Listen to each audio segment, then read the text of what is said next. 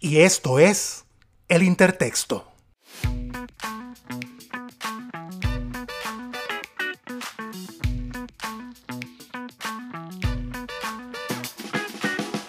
El Intertexto es un podcast de corte íntimo y social en donde exploramos la experiencia humana a través del arte y la literatura.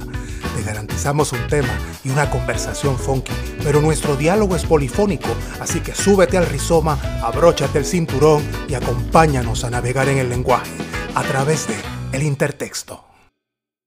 Bienvenidos amigos a otro episodio más de El Intertexto, como siempre les doy las gracias por acompañarnos, por escucharnos, por estar eh, conectados con nosotros.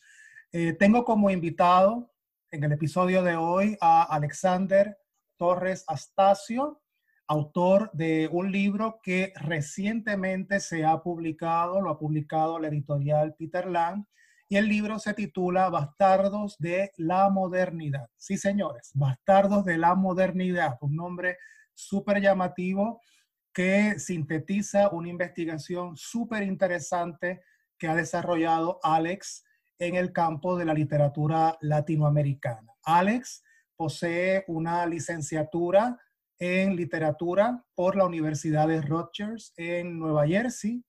Tiene una maestría en educación del español como segunda lengua o como lengua extranjera y se doctoró por la Universidad de Florida en literatura. Así que le damos la más cordial bienvenida a Alex Torres Astacio. Alex, ¿cómo estás? Bien, bien, Sajid, ¿y tú cómo estás? Muy bien, gracias y ansioso de eh, conversar contigo sobre este libro que tuve la oportunidad de, ver, ¿verdad?, a través de los años, cómo lo ibas eh, desarrollando. Han sido años de investigación y de mucha eh, de mucha reflexión, así que nos da mucha alegría de que ahora eh, la gente tenga la oportunidad de comprar el libro y de conversar contigo a través de tus argumentos y de la propuesta que, que haces sobre la novela del Bildungsroman en América Latina. Así que mi primera pregunta para ti es, ¿cuál es el germen de este libro? ¿Cuál es el deseo o la necesidad primaria de esta investigación? Bueno, sí, esa es una pregunta difícil de contestar, pero haré lo, mejor que pueda.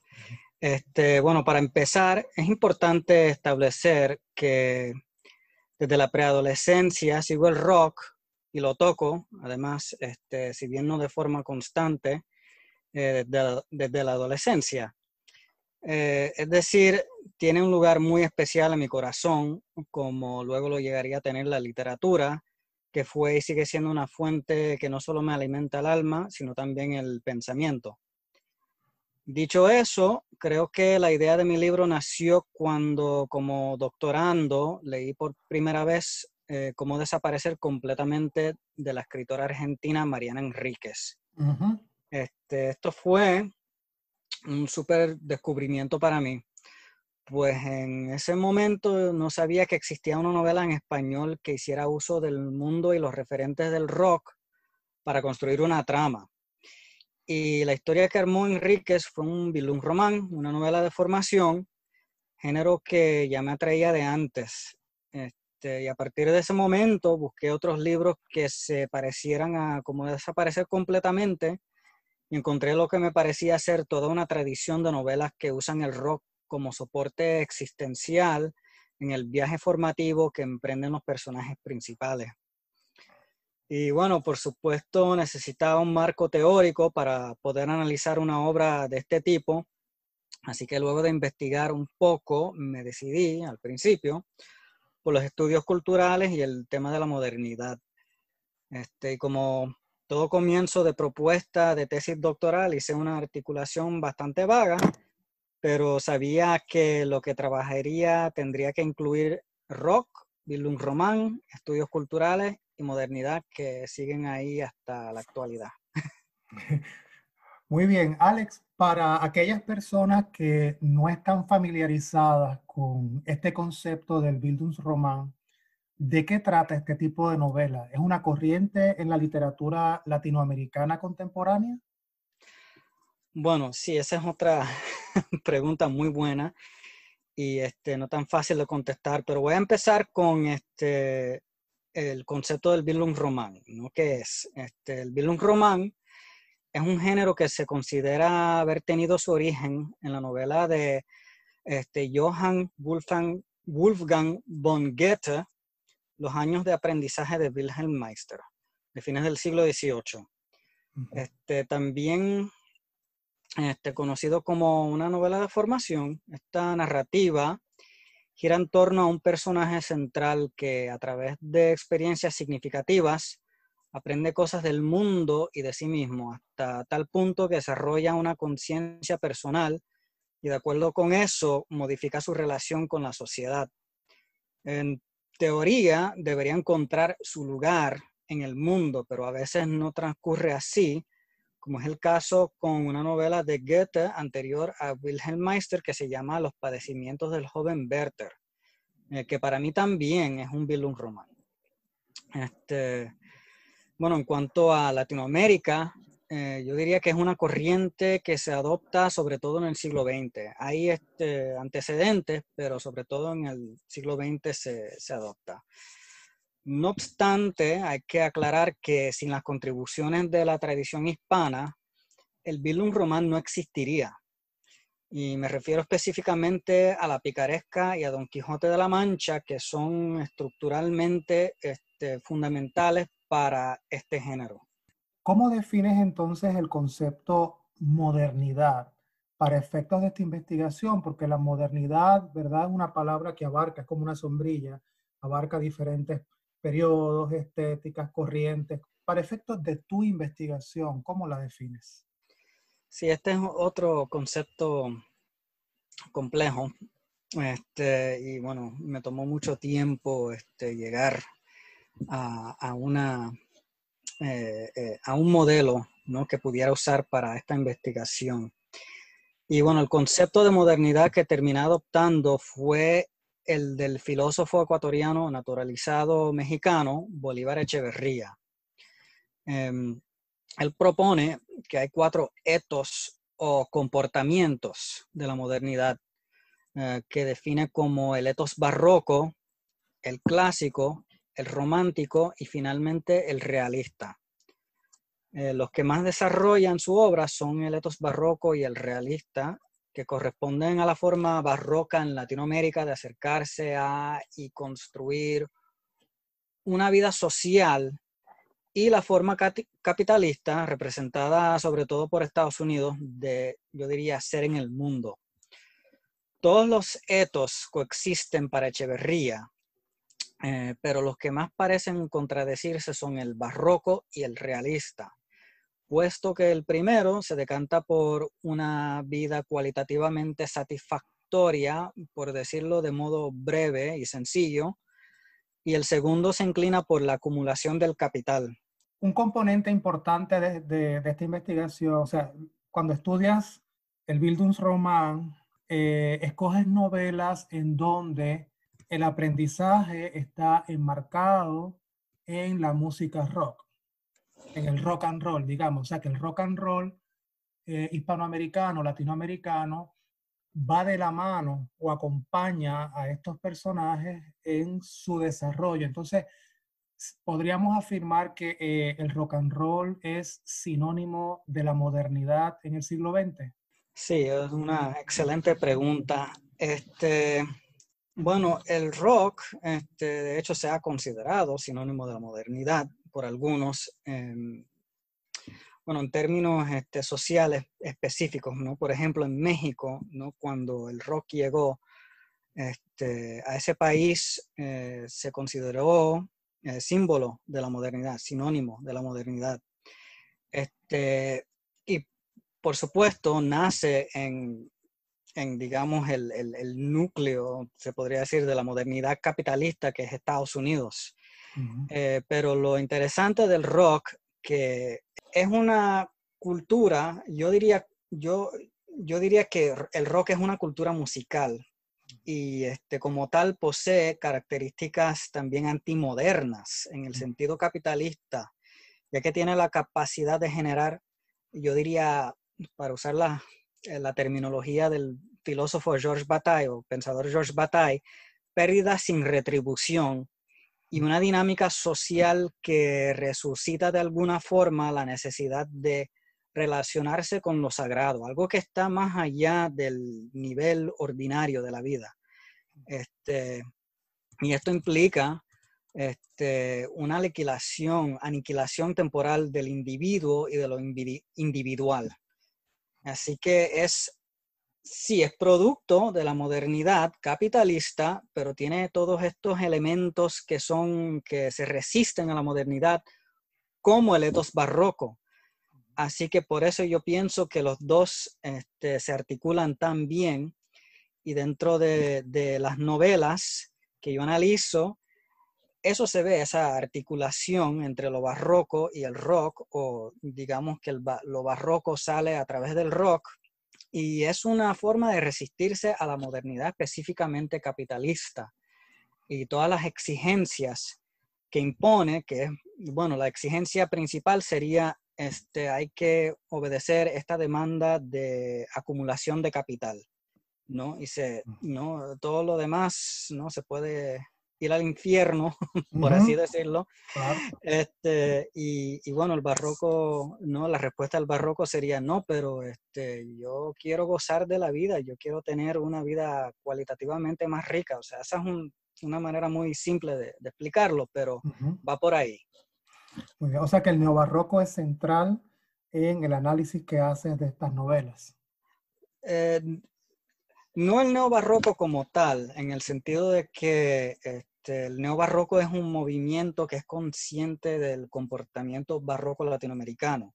Mm. Este,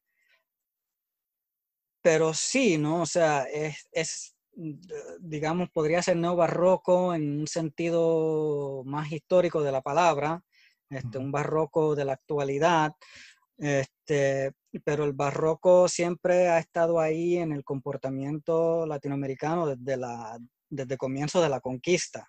¿No?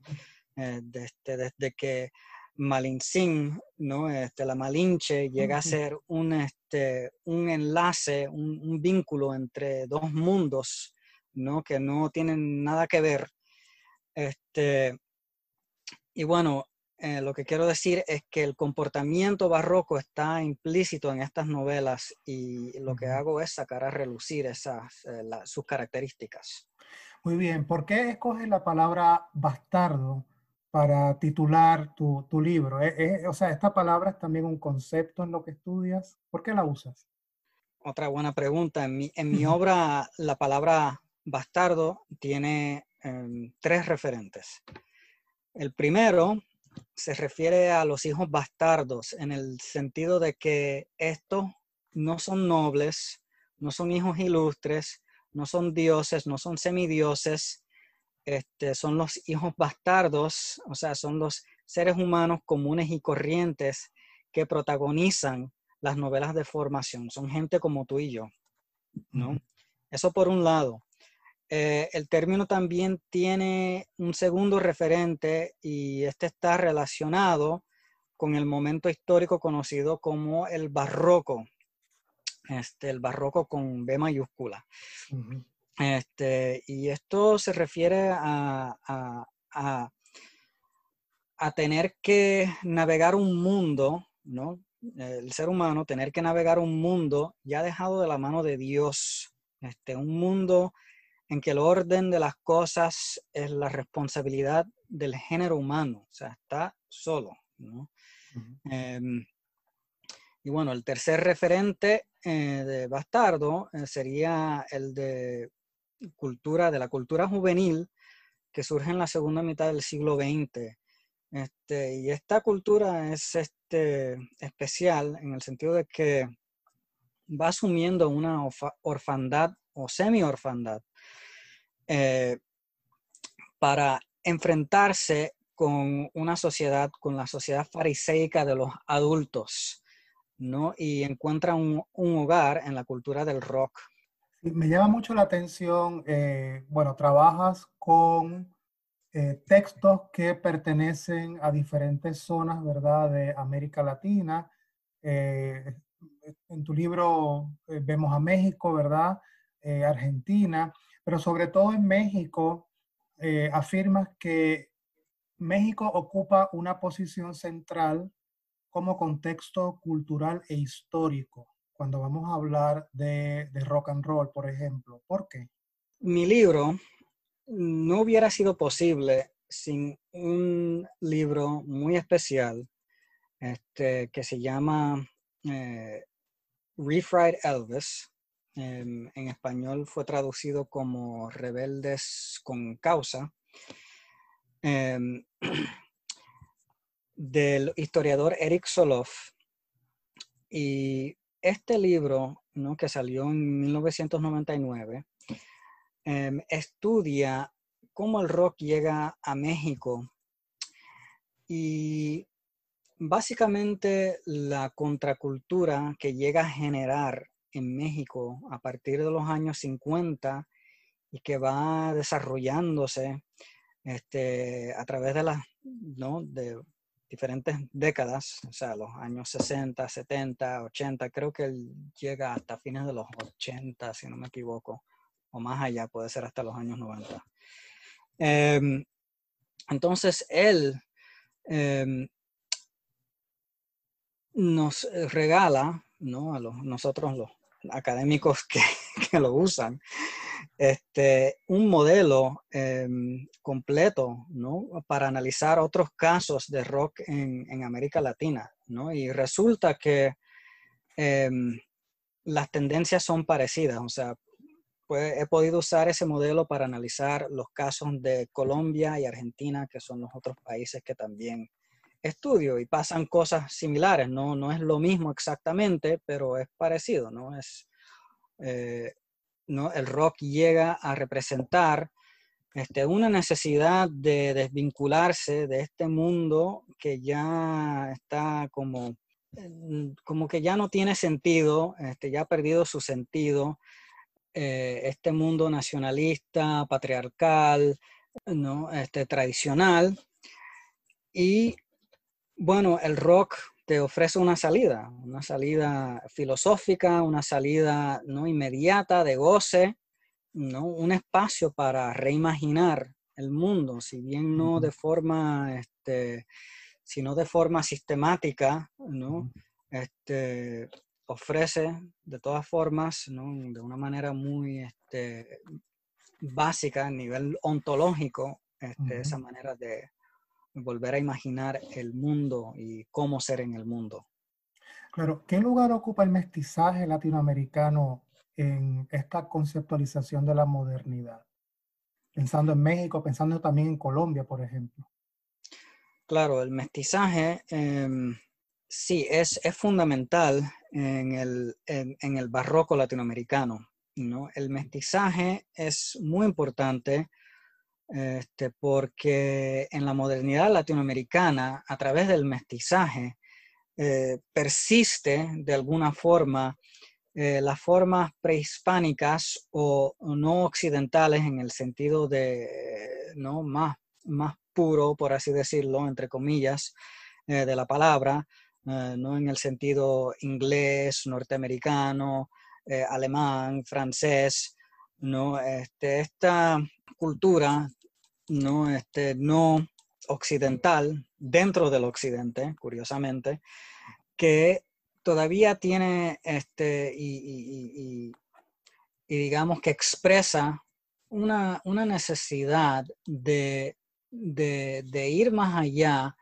de estas demandas prácticas, eh, calculadoras, eh, racionales de, ser en el mundo. Hay una manera más espontánea eh, de hacerlo, de hacer las cosas y de relacionarse con, el mundo, ¿no? que también incluye eh, elementos de creencias que ¿no? podríamos entender ahora como mitológicas tal vez o religiosas, em, pero que le dan a la vida un tinte diferente y esto me, es un argumento que está dentro de mi libro, ¿no? que es una crítica a, la, al capitalismo que ha básicamente insistido eh, que dejemos atrás ¿no? Estas tendencias este, premodernas, entre comillas.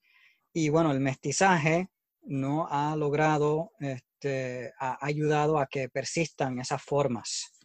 ¿Es el rock and roll hispanoamericano mestizo? ¿Podríamos decir que se ha mestizado el rock and roll? Sí, totalmente. Este, el rock, este, bueno, para empezar, el rock eh, se presta al mestizaje, ¿no? Porque el rock ya es de por sí un, género híbrido, em, porque tiene influencias del mundo afro-norteamericano y obviamente el mundo angloamericano. Y bueno, tiene hasta, se podría decir, hasta influencias del mundo este, latino, ¿no? Dentro de Estados Unidos. Em, y, bueno, es, es, un, es un género que, permite que, se, ¿no? que entren muchas cosas, ¿no? Y bueno, para mí lo que pasó en, lo que ha pasado en Latinoamérica es que el rock se ha mestizado, se ha barroquizado. Eh, totalmente, y eso se, ve, es, o sea, si, escuchas rock en español, ¿no? Este, digamos, el, el tri o, bueno, hay tantas bandas, este, o sea, son grupos que, que tienen una expresión que es auténticamente latinoamericana. Este, que, o sea, han hecho del rock suyo, ¿no? No es un género de, de, allá, de afuera, es un género latinoamericano. Entonces, en ese sentido, me parece que el rock en roll es mestizo y, y, ya está. Y ya está. Y, y en el contexto del mestizaje eh, que estamos comentando, eh, ¿qué lectura haces sobre Colombia, el caso de Colombia en tu investigación? Sí, bueno, el contexto, claro. Este, aquí estamos hablando de, del mestizaje o de, del nacionalismo este, mestizo, eh, el mestizaje nacional, ¿no? que es una especie de mestizaje que em, adoptan los gobiernos nacionales de mitad del siglo XX para eh, unir a una población que es eh, culturalmente, étnicamente eh, heterogénea. Em, entonces, aquí en mi libro lo que señalo es que hay dos tipos de mestizaje, básicamente, que operan uno en contra del otro, o sea, por naturaleza, ¿no? Uno es este mestizaje nacional que quiere abarcarlo todo eh, y decir, bueno, todos somos iguales bajo el mestizaje, pero en la realidad, en el caso de Colombia, no es así, ¿no? Porque los afrocolombianos y los indígenas no son iguales dentro del contexto colombiano, ¿no? Pero ahí está su cultura, ¿no? Que es parte de, de, la mezcla heterogénea dentro de Colombia. Y bueno, eh, hay un, o sea, en este, eh, ahí hablo básicamente de, me estoy refiriendo al mestizaje natural. Este, un mestizaje que, bueno, o sea, en, el proceso del contacto general, ¿no? A través de, los años, a través del tiempo, hay una coexistencia de diferentes tradiciones culturales que simplemente están ahí, eh, están a mano.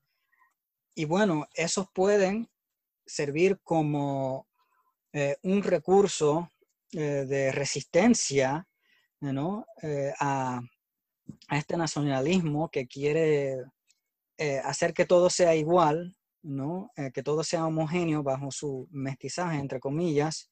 Y bueno, esto se ve, por ejemplo, en, la novela de, de, Andrés Caicedo, Que viva la música, donde el personaje principal, María del Carmen Huerta, ella viaja del norte de, Cali, Colombia, de, los vecindarios, eh, digamos, adinerados, este, hasta el sur, y ahí se va adentrando en un mundo ¿no? más mestizo, ¿no? donde hay más, más este, afrocolombianos, una presencia más afrocolombiana, y uno puede ver que esto está ahí, está a mano, y esto sirve como una forma de resistencia no una forma de resistencia natural, es eh, el otro mestizaje que, equivale a una heterogeneidad que, este, bueno, puede amenazar a, la homogeneidad que también puede provenir desde el discurso, un discurso del mestizaje. Claro, sí que el mestizaje es una de las herramientas, eh, uno de los discursos que han sido empleados para ocultar el racismo sistémico. Eh, en América Latina, ¿verdad? En América Latina, y eso lo vemos desde la construcción de, de los nuevos países americanos, ¿no? Eh, el mestizaje, o sea, alguna gente piensa que el mestizaje es indicativo de, de, que no existe racismo porque la gente se mezcla, pero nada más lejos, nada más lejos, ¿verdad? En las sociedades mestizas también hay un racismo bien, bien estructurado, bien estratificado, eh, y bien, bien diseñado para, para oprimir y para que uno, una clase siempre sea la que eh, sale vencedora. Así es, así mismo. Sí, me interesa también comentar un poco eh, el estudio que hace sobre Argentina, porque en el caso de Argentina, la novela que estudias explora el tema de la última dictadura, la dictadura de Videla, ¿no? Entonces, ¿cómo, cómo la experiencia militar junto al rock eh, participan, ¿verdad?, de la experiencia personal de un personaje, o el desarrollo de, algún personaje. Sí, bueno, en el caso de Argentina es complicado. Em, a ver, el rock llegó a Argentina este, en la segunda mitad del siglo XX, como es el caso de, Colombia y de México. Y, bueno, este, llegó a, como, dije antes, este, a, crear un espacio donde se podía crear un mundo alternativo, alternativo al que está ahí a mano, ¿no? La vida social, ¿no? Argentina este, común y corriente de ese momento. Em, y, bueno, en el caso de Argentina, eh, eh, la violencia es este, algo que determina cómo se hace el rock en el país. Yo sé que en los años 60, ¿no? Digamos que si eras un hippie, andabas por la calle con pelo largo, no te podrías encontrar con, uno, con unos reaccionarios que, eh, que te darían una paliza y te terminarían cortando el pelo, ¿no? Este, por ser este, esta amenaza, ¿no? Em, eh, simbólica, por así decirlo. Em, pero bueno, eh, una vez que llega el rock Argentina, como, como en México, este, o sea, llegó para quedarse, ¿no? Eh, pero cuando llega la dictadura em, eh, de la segunda mitad, ¿no? A partir de, 1976, la peor dictadura que, Argentina ha tenido, em, el rock eh, como que cambia, eso también determina cómo se hace el rock, el, rock se vuelve más este, como un rock progresivo, un rock que es mucho más este, instrumental, mucho más complejo, eh, que usa letras este, más, no sé, más líricas, metafóricas. Em, pero bueno, cuando llega el momento de las guerras Malvinas en los años 80, principios de los años 80, ¿no? es interesante cómo el rock eh, resurge como, como, un, como un género musical nacional para enfrentarse a los ataques de Inglaterra. Y, bueno, cuando termina cayendo, cuando ya se acaba la, última dictadura, ¿no? el rock llega a, a, tomar un lugar de, de importancia cultural em, con el que muchos argentinos se identifican, ¿no? al menos así lo entiendo yo. Em, y, bueno, eh, eh, es, un, es, un, es, un, es un género em, que expresa libertad de pensamiento, eh, que expresa ¿no? este, las muchas libertades que se querían reprimir durante las varias etapas de la dictadura. Y, bueno, también es como un puente que, que sirve como puente a la democracia. ¿no? pero sí, entonces se podría decir que, que el rock es, ha sido como una manera de narrar la historia, eh, una forma de narrar la historia argentina a partir de la segunda mitad del siglo XX, ¿no? Y el rock llega a acompañar este, los cambios históricos, la crisis histórica que atraviesa Argentina, ¿no? También eh, eh, durante la época de la crisis económica, ¿no? De principio, fines del siglo XX, principio del siglo XXI. Y, bueno, y todo eso se está presente, por ejemplo, en la novela de Mariana Enríquez, como desaparecer completamente. No está presente la crisis económica, también está presente este, la dictadura, ¿no? Y las desapariciones forzadas de la dictadura. Y, ella, y, y bueno, Enríquez usa de una manera magistral el rock para narrar todo eso, y para mí es un ejemplo paradigmático de cómo el rock este, ha acompañado a Argentina en todos estos cambios históricos. O sea, hasta cierto punto ha generado cambios históricos, pero también ha acompañado y ha sido determinado por cambios históricos.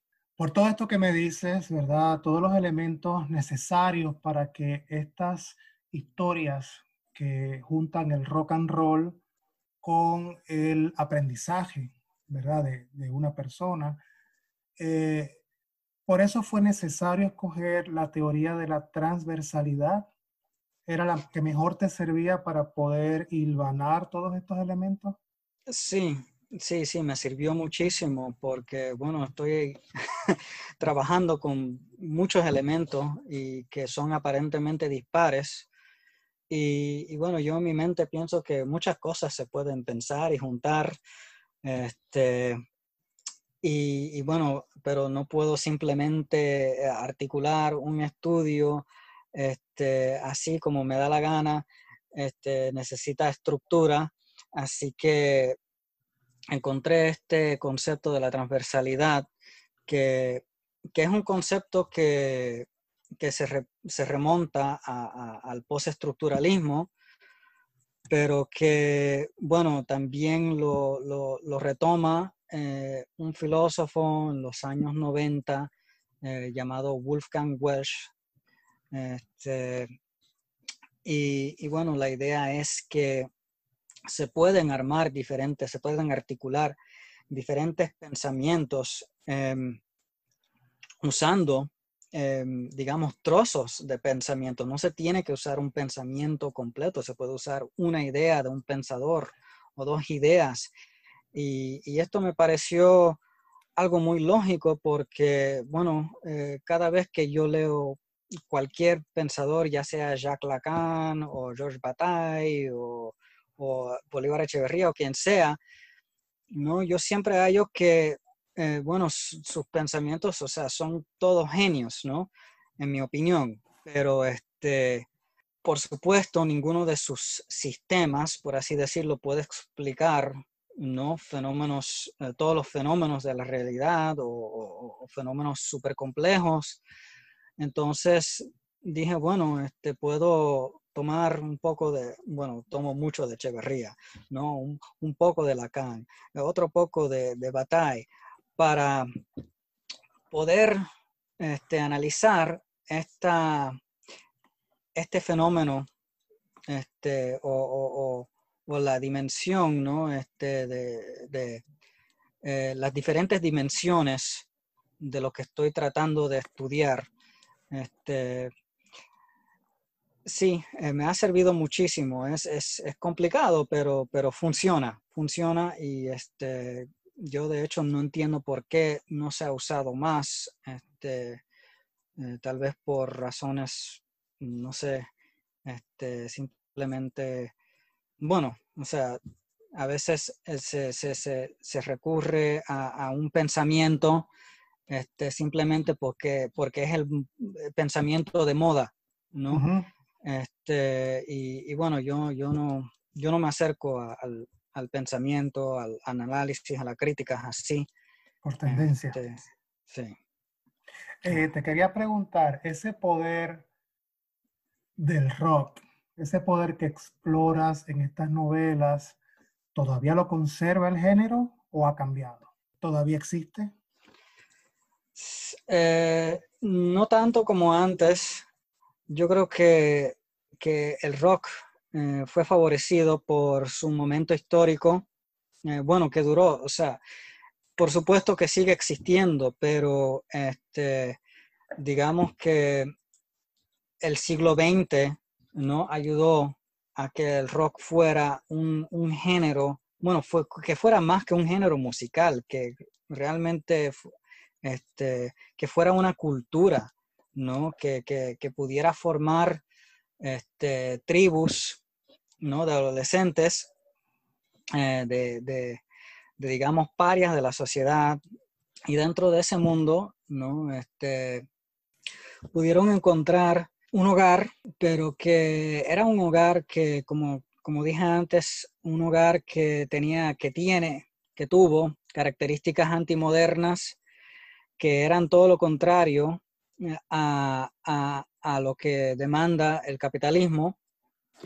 Y en ese sentido, yo creo que fue poderoso a nivel estético, eh, porque, bueno, yo creo que eh, haber un grupo de, metaleros o de, o de, punks caminando por las calles que hacían su cierto vandalismo, ¿no? Era como amenazante, ¿no? Para, este, una sociedad burguesa, clase media. Y, y sí, o sea, tenía ese poder, digamos, a nivel corporal, ¿no? Este, como una expresión, ¿no? De corporalidad, ¿no? Eh, como una estética corpórea, este, incomodaba, ¿no? Eh, pero ya no tanto, ¿no? O sea, ahora vemos rockeros en las calles y es como, ok, es, otro más de, de, tantas maneras de expresarse ¿no? Este, ahora en la actualidad. Eh, también este, dentro del rock hay este, tendencias, digamos, conceptuales, ¿no? Que, no, o sea, quiero decir que a través del rock uno puede llegar a ideas, digamos, este, de orden más intelectual. O sea, no siempre hay cosas, o sea, el rock también es un género bruto, pero también tiene, es, puede ser efectivo a través de, de, ese, de esa característica. Pero sí, o sea, también hay, hay, música rock que es compleja, que tiene una complejidad que, que, que te lleva a, a, otros pensamientos que también divergen de, de, lo que generalmente exige el capitalismo. A veces, o sea, el rock también ha funcionado perfectamente dentro del capitalismo, pero para mí tuvo ese potencial de ser una forma cultural de resistencia. Ahora ya tal vez no tanto, o sea, depende del contexto, pero yo creo que no tiene esa potencia espontánea que tenía en, dentro del siglo XX. Qué interesante. Eh, en tu libro, ¿verdad? Casi al final afirmas que todos somos bastardos de la modernidad. Sí, así. ¿Podrías explicar por qué? Porque porque así estamos, somos todos, o sea, el mundo es un mundo ya de personas este, que, bueno, o sea, el estatus sigue, sigue, sigue este, teniendo importancia, pero no tanto como antes. Somos un mundo que, que, que digamos, em, no hay una creencia ¿no? que atraviesa nuestras culturas, que nos une y que además nos une a, un poder este, trascendental, a una, a una dimensión trascendental que nos, que nos da, que nos ofrece una, una eh, digamos, comodidad existencial. Un, este, y, y bueno, tenemos que lidiar con todas las locuras que, que nos trae este mundo este, de, bueno, de tantos cambios, de, de, tanta incertidumbre, de tantas cosas. Así que sí, este, en ese sentido somos todos bastardos de la modernidad. Ya, se nos está terminando el tiempo, pero me gustaría hablar un poco del proceso de edición, ¿verdad? ¿Cómo, cómo fue para ti ese proceso de, eh, digamos, convertir el libro lo que fue tu disertación doctoral? Porque la disertación doctoral es un texto que tiene unas estructuras muy, muy rígidas, muy académicas. Eh, a la hora de hacer la transferencia, pues es, trabajo. Entonces, ¿cómo, ¿cómo fue para ti ese proceso? Para mí no, fue tan, tan difícil, este, en realidad, porque yo creo que escribí mi, mi disertación, mi tesis doctoral, este, pensando que podría llegar a ser un libro. Mm. Yo creo que, que, sí, que, que sí, este, a nivel subconsciente o inconsciente, estaba escribiendo lo que podría llegar a ser un libro. Y, bueno, yo creo que, que, lo que me ayudó mucho fue eh, la temática misma del libro. Em, a mí, yo cuando lo, lo, mandé para que lo revisaran y, me dijeran si, ¿no? si era publicable o no. Em, recibí buena retroalimentación, retroalimentación positiva y este, en realidad mm, no me exigieron muchos cambios, no me exigieron muchos cambios, em, solamente tenía que, bueno, las traducciones que están en otras, o sea, el, libro tenía que ser en, en, un idioma este, solamente. Así que tuve que traducir del inglés al español, del francés al español, del italiano al español. Em, y eso fue lo que hice para que, ¿no? Este, eh, para que ¿no? Fuera de, de, un idioma todo el libro, eh, fuera en un idioma todo el libro. Em, y, y sí, y, y, y, sí, no fue tan, tan difícil. O sea, acorté citas también. Yo creo que eso, o sea, no me lo recomendaron, pero yo mismo lo hice pensando que, bueno, algunas de estas citas son demasiado largas, pensando en el, en el, en el lector. Pero al mismo tiempo tengo que decir que Peter Lang es una, es una, es una editorial que publica libros académicos. Así que el, el, contenido, o sea, eh, como que eh, se presta ¿no? a, a, que incluya ¿no? este, este tipo de escrituras que son las escrituras doctorales. Muy bien, y te hago una pregunta que le hago a todos los escritores con los que me relaciono. ¿Se termina un libro o uno se da por vencido? Yo me doy, yo me di por vencido. Totalmente. Totalmente. Em, sí, si pudiera seguir haciendo cambios al libro, yo seguiría haciendo, yo creo que eso ad infinitum. Alex, ¿dónde podemos conseguir tu libro? Eh, bueno, pueden encontrar el libro en la página de Peter Lang, que creo que es peterlang.com, si no me equivoco. Em, y si buscan, si, si buscan ahí en el search, ¿no? Si escriben la palabra bastardos, va a aparecer. Muy bien. Así que eh, también, bueno, está disponible en forma electrónica, también en papel, en tapa dura. O sea que lo pueden leer en tableta, digamos. Sí, totalmente. Perfecto. Alex, muchas gracias por esta conversación tan interesante. A los amigos que nos escuchan, el libro de Alex, ya lo saben, está disponible en internet a través de la plataforma de la editorial de Peter Lang, Bastardo de la Modernidad. Muchas gracias, Alex. Muchas gracias a ti. Y a los amigos que nos escuchan, nos vemos en dos semanas. Chao. Gracias por acompañarnos en otro episodio más de El Intertexto. Nuestro podcast es completamente independiente, así que si te gusta nuestra propuesta, puedes hacer un donativo a través de anchor.fm. Comparte el episodio en tus redes sociales, síguenos en nuestra cuenta de Instagram y envíanos sugerencias de temas, preguntas o comentarios. Hasta el próximo episodio. Ciao.